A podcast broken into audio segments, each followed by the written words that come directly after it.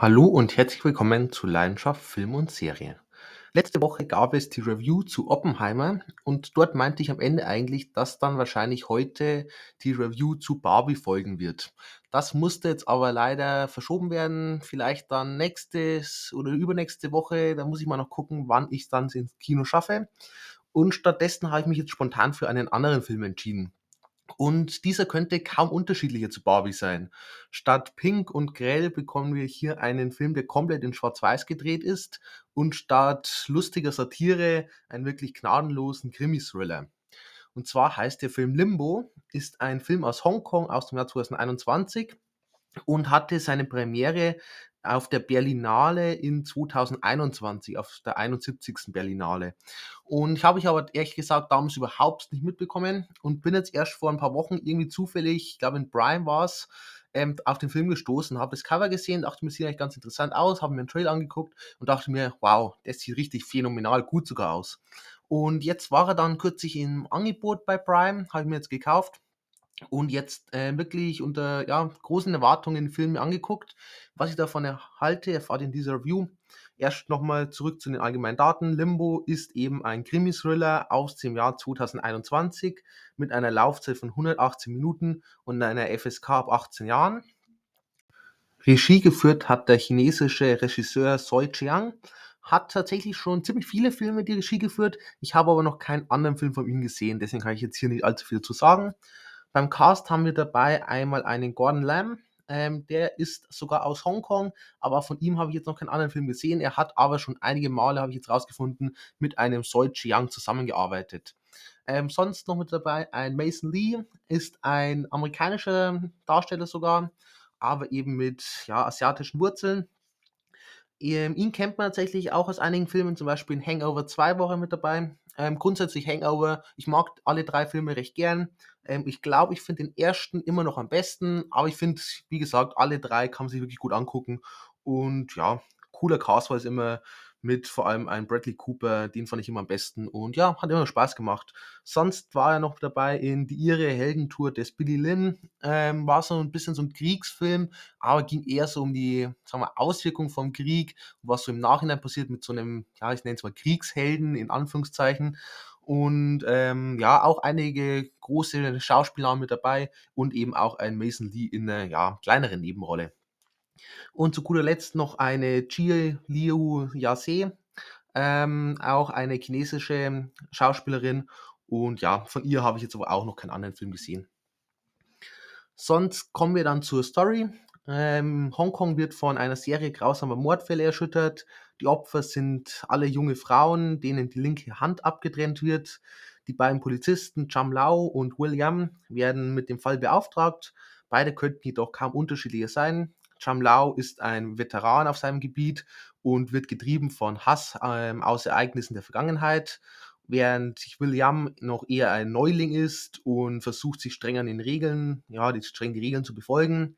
Ähm, zu den beiden gesetzt sich dann noch ähm, die junge Wong To. Ähm, sie ist eine drogenabhängige Frau, die ähm, nun die beiden auf der Suche nach dem Mörder durch die mit Müll und Drogen verseuchten Straßen von Hongkong führen soll. Doch auch sie hat eine Vergangenheit mit einem unserer Charaktere, wie wir dann im Laufe des Films immer mehr erfahren. So viel zur Story. Kommen wir dann zur Review und wie immer beginnen mit der Handlung. Und eigentlich muss man die Handlung hier aufteilen auf zwei Teile. Denn einmal haben wir den, diesen Serienkiller-Plot, unser, ich nenne es mal eigentlich Hauptplot. Ähm, und dann haben wir aber noch so diese verschiedenen Vergangenheiten unserer drei Charaktere und wie die auch so ein bisschen miteinander zusammenhängen, vor allem ähm, bei zwei Charakteren. Ähm, das Problem bei dem Hauptfall, mit dieser Hauptstory, mit diesem Serienkiller, ist ein bisschen, dass es recht, nenn es mal, unspektakulär daherkommt. Es gibt keine großen Überraschungen oder Twists und auch nicht wirklich ein Mysterium. Also es ist nicht so wirklich, wie man es zum Beispiel aus, ich nenne es mal, viele Deutsche gucken ja immer Tatort, ähm, wie man es da kennt, dass dann irgendwie man mitraten kann, wer hier der Mörder ist. So, nee, es wird eigentlich ziemlich schnell gezeigt, das hier ist der Mörder und da muss man nicht irgendwie mitraten oder so, sondern es ist alles halt einfach ziemlich linear. Ähm, heißt jetzt aber nicht mal schlecht ist, weil ich finde es ähm, trotzdem insgesamt sehr spannend erzählt und halt einfach mit dieser gewissen Härte, die vor allem asiatische Krimi, Thriller immer mitbringen. Und von dem her ähm, ist das mal eine recht, ja, wie gesagt, unspektakuläre Mordstory und trotzdem fesselt sie mich und trotzdem hat sie eben so diesen besonderen, ja, Härte-Touch einfach mit dabei. Ähm, Gleichzeitig haben wir dann noch eben diese zweite Story, die dann die Vergangenheiten ähm, von unseren einzelnen Charakteren ähm, ja, offenlegt im Laufe des Films. Und die ist tatsächlich fast noch spannender als unsere Hauptstory, ähm, weil sie dann trotzdem ein bisschen verwinkelt daherkommt, ein bisschen mysteriös, dass sich alles erst im Laufe des Films zusammensetzt. Liegt auch ähm, daran, dass der Film zumindest zu Teilen anachronistisch erzählt wird. Das heißt, er wird nicht unbedingt immer zeitlich richtig angeordnet und beziehungsweise werden zumindest dann, sagen wir so, einzelne Szenen vorgegriffen schon. Und die setzen sich dann im Laufe des Films so ein bisschen wie so ein Puzzle zusammen und dann versteht man erst im Laufe des Films, was die eine Szene jetzt da bedeutet hat und dann kann man sie eben erst so einordnen, wie sie eben zeitlich richtig, ähm, ja, sein sollte. Und das ist ganz cool, wie sie es zusammensetzt, ganz cool, wie äh, unsere einzelnen Charaktere immer weiter ausgebaut werden und auch sich in gewisser Weise weiterentwickeln. Das hat man alles super gemacht. Und dann eben, das wird so zusammengehalten oder getragen oder wie auch immer oder eingebunden in diese Serienkiller-Story, die eben auch trotzdem spannend ist, wenn auch einfach ein bisschen unspektakulär. Ähm, sonst, ja, wie vorhin schon mal erwähnt, ist typisch asiatisch, ist es wieder einfach sehr gnadenlos, sehr roh, ungeschönt, kalt, auch intensiv. Und das passt hier aber einfach richtig gut zu dem ganzen Stil des Films, zu dieser ganzen Story. Das ist halt auch so ein richtiger Mordfall, der sehr authentisch daherkommt, ohne dass jetzt da viel übertrieben wird oder so, sondern es wird halt einfach wirklich gnadenlos draufgehalten und wie gesagt, nichts geschönt, sondern einfach intensiv und gnadenlos dargestellt. Das hat mir sehr gut gefallen, hat somit auch tendenziell die FSK 18 verdient, wenn ich auch sagen muss, es gibt auch Filme, die ähm, sind da nochmal einiges krasser vom, wie explizit sie gewisse Sachen zeigen. Da hält sich der Film dann trotzdem ein bisschen zurück. Finde ich auch ehrlich gesagt gut, man muss nicht immer ähm, alles einfach nur zeigen, weil man irgendwie Gewalt mit reinbringen muss. Das muss echt nicht sein. Von dem her finde ich, macht er es gut. Man könnte ihm vielleicht mit Augen zudrücken auch eine FSK 16 geben, aber grundsätzlich rein so vom ganzen Feeling, was der Film eben ausstrahlt, von ganzer Thematik her, finde ich es trotzdem gut, dass man sich für FSK 18 entschieden hat. Und sonst, was ich auch gut finde, denn im Kern von der Handlung geht es eigentlich jetzt gar nicht so direkt um den Serienkiller und so, sondern es geht mehr so um Themen wie Hass, Rache, Schuldgefühle und Verzeihung, die da wirklich sehr gut mit integriert werden in den ganzen verschiedenen Stories. Und das hat mir gut gefallen, dass man eben hier so diese Überthematik auch immer mit eingebaut hat. Sonst, äh, Cast und Charaktere, machen wir weiter. Ähm, das ist für mich ein bisschen das größte Problem tatsächlich vom Film. Denn das zieht sich so ein bisschen durch. Das Verhalten ähm, von den einzelnen Charakteren ist mir teilweise einfach etwas zu eindimensional bzw. zu unbedacht. Die machen halt immer das, was so ihr Charakter als erstes empfindet. Ähm, manchmal wünsche ich mir halt, dass sie ein bisschen mehr darüber nachdenken, was jetzt in dieser Situation klüger wäre oder was, ja, welche Folgen daraus entstehen. Weil teilweise denkst du dir so, ja, das ist vielleicht der erste Gedanke, den du hast, aber wenn du noch eine Sekunde länger drüber nachdenkst, dann merkst du, dass das eine ziemlich dumme Idee ist, was du hier gerade machst. Ähm, und das finde ich dann teilweise einfach ein bisschen unnachvollziehbar, ein bisschen unlogisch einfach.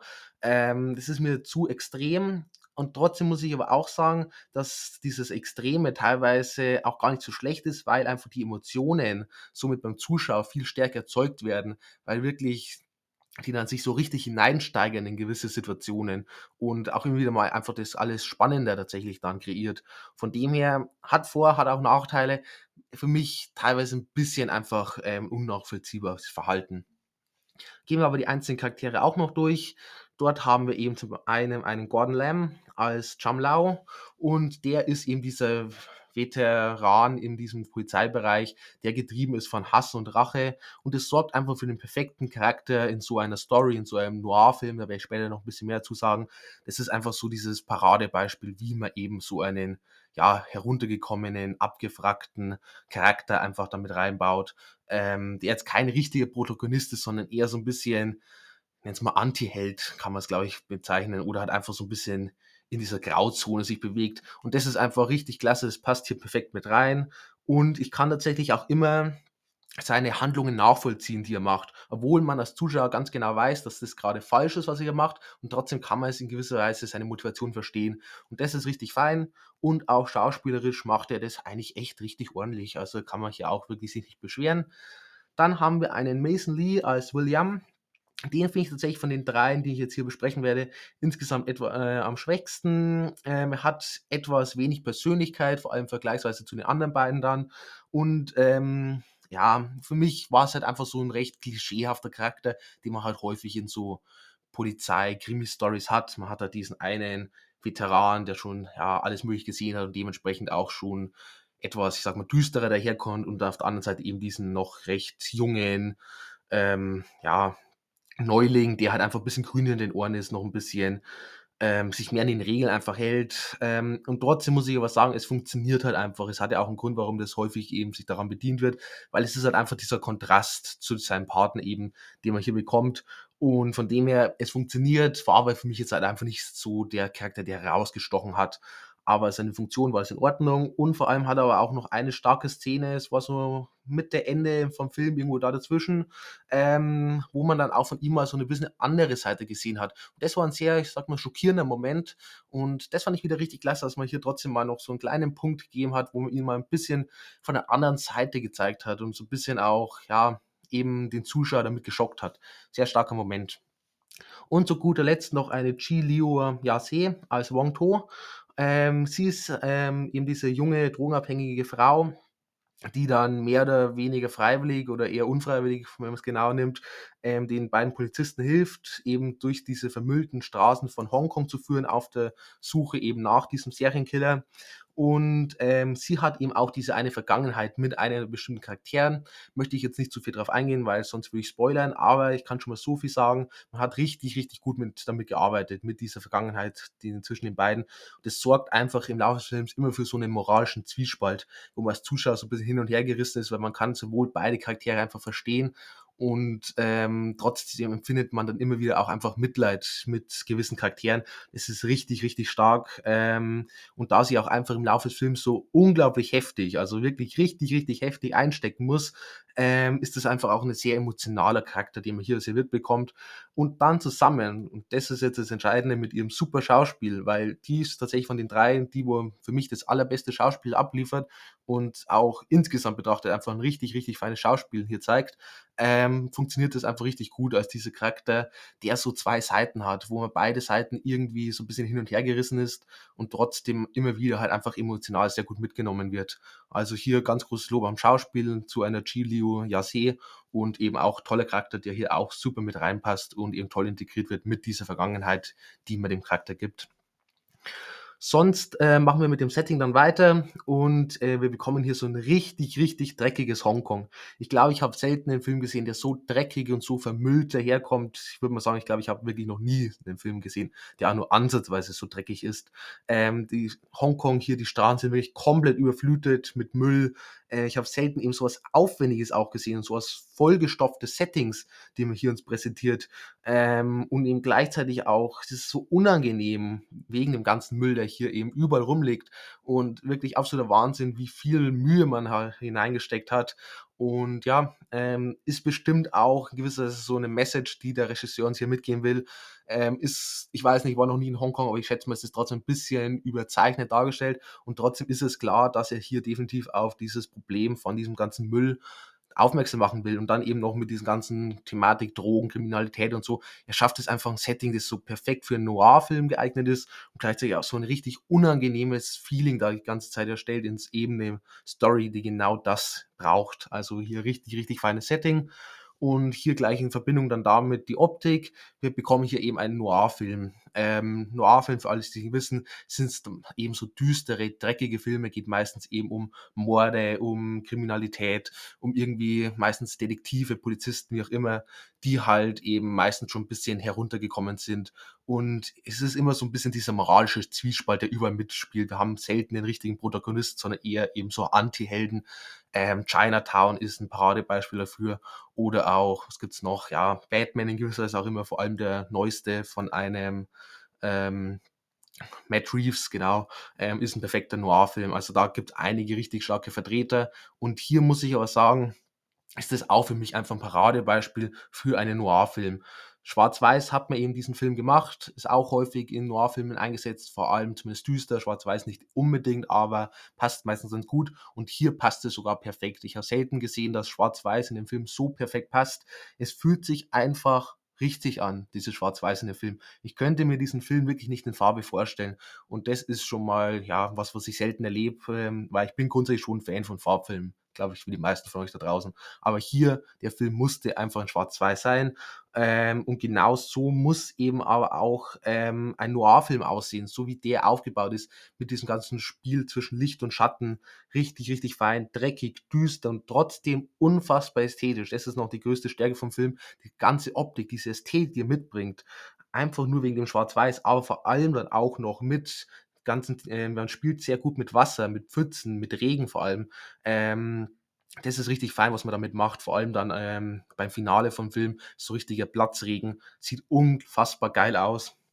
Und ja, insgesamt ist es halt einfach ein total ungeschönter, gnadenloser Film, der auch gerne mal drauf fällt und hat dieses Noir-Feeling unglaublich gut ähm, einfängt, von dem her hier ganz große Stärke vom Film, selten so was Gutes im Noir-Film-Bereich gesehen oder Film Noir nennt man es eigentlich, sagen wir so.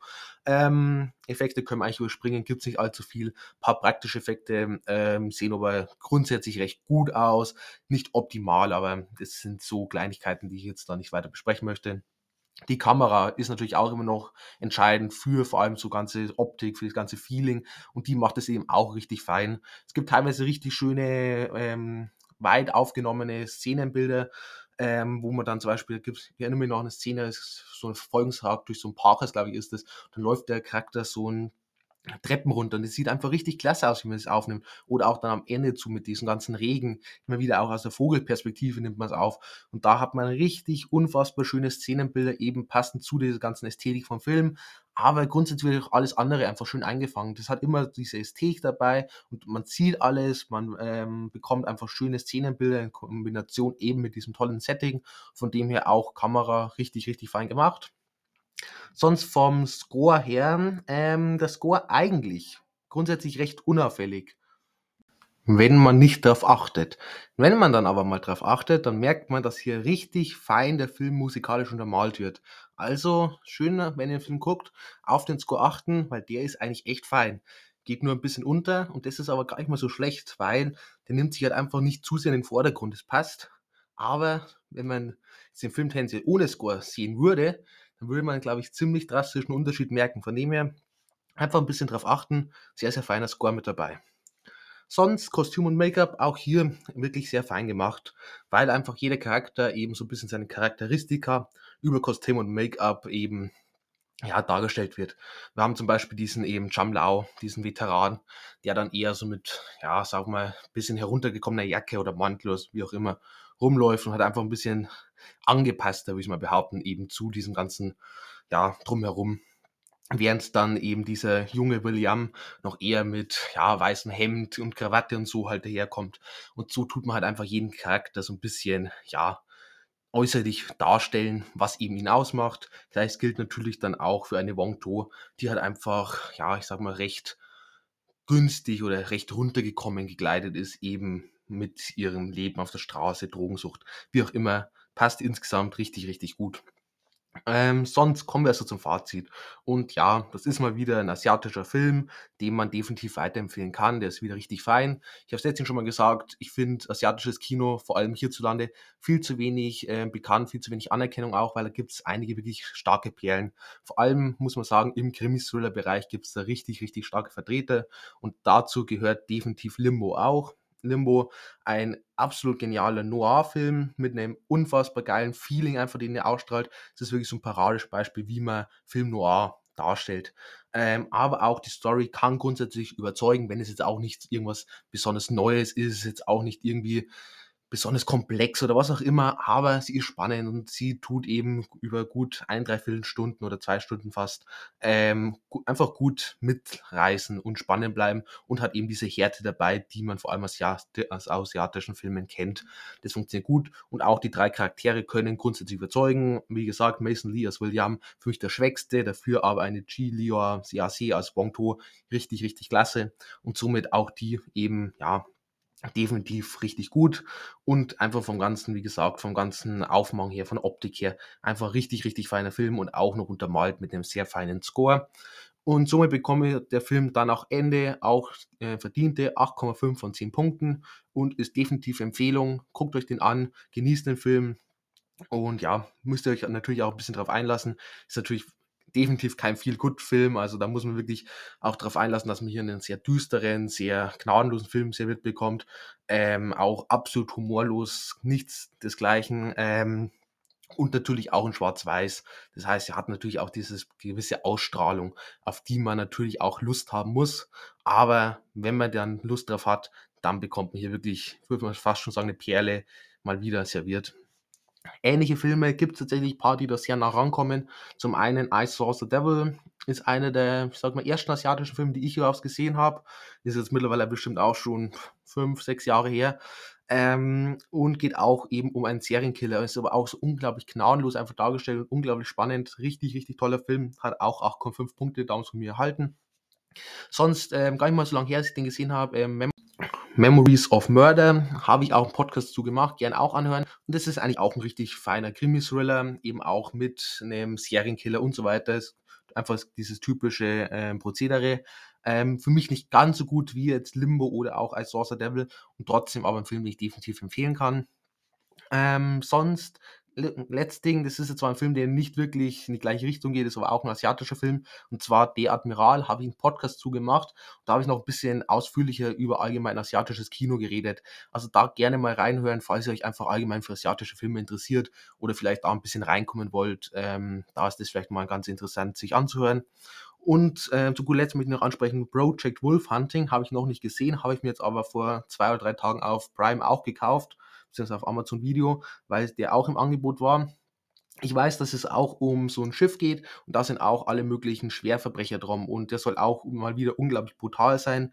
So ein bisschen wie ähm, damals der Sadness vom Stil her. Und ich bin sehr gespannt. Der Sadness fand ich damals ein bisschen unnötig brutal, muss ich ehrlich sagen. Ich bin kein großer Fan, wenn so Gewalt, Gore, was auch immer, richtig zelebriert wird. Das finde ich teilweise unnötig, wenn es nur noch Gewaltverherrlichung wird. Dann bin ich so meistens schnell raus. Ähm, bin aber trotzdem gespannt, was eben äh, Project Wolf Hunting kann. Da werdet ihr aber wahrscheinlich dann auf Instagram die Bewertung dazu finden. Also schaut da gerne vorbei. Ähm, Link ist in der Bio. Und sonst schaut gerne beim nächsten Mal wieder ein. Vielleicht gibt es ja dann sogar Barbie. Vielleicht erst die Woche drauf. Da müsst ihr euch ein bisschen überraschen lassen. Da werde ich mich selber überraschen müssen. Und sonst wünsche ich euch noch einen schönen Tag.